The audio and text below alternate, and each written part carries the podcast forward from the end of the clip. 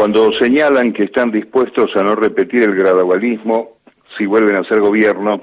y sostienen descaradamente el recorte de derechos a pocos días de las elecciones de legisladores nacionales, provinciales y municipales,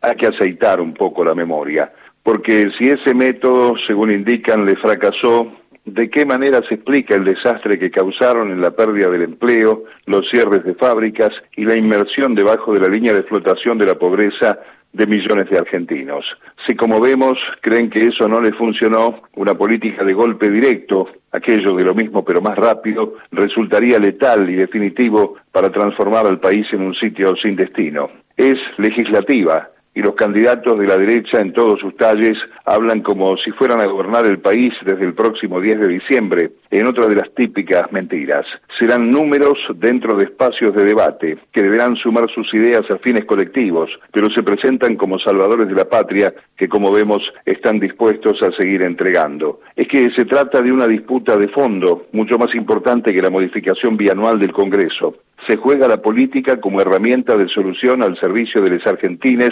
frente al poder concentrado de la economía, jugando como un partido político ese gradualismo fallido que no puede explicar cómo después de triunfar en las legislativas de 2017, los bancos a los que les dieron la guita del Fondo Monetario amenazaban con irse del país cuando todavía tenían por delante dos años de negocios y formaron parte del bloque que puso en la Casa Rosada al energúmeno que para lo único que sirve es para eludir a la justicia a lo largo de su historia delictiva. No se trata de darle más o menos diputados a un espacio u otro. Se trata de consolidar la recuperación después de las dos tragedias, de subordinar la economía a las decisiones de la política y no al revés, como ha pasado en las tres ocasiones neoliberales.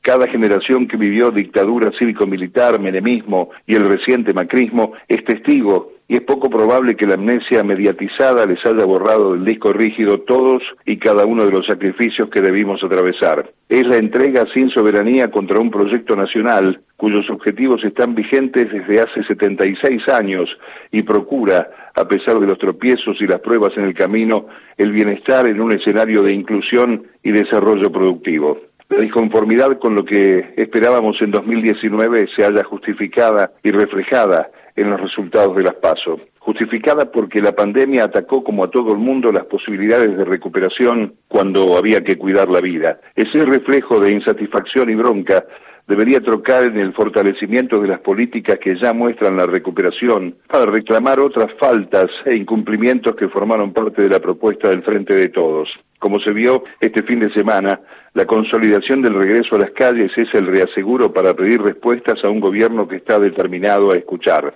Los candidatos de Juntos, por acción u omisión, son corresponsables de la fuga de capitales que entre enero de 2016 y octubre de 2019 alcanzó los 86.200 millones de dólares, según registros del propio Banco Central. Ultramaquillados y protegidos por los medios,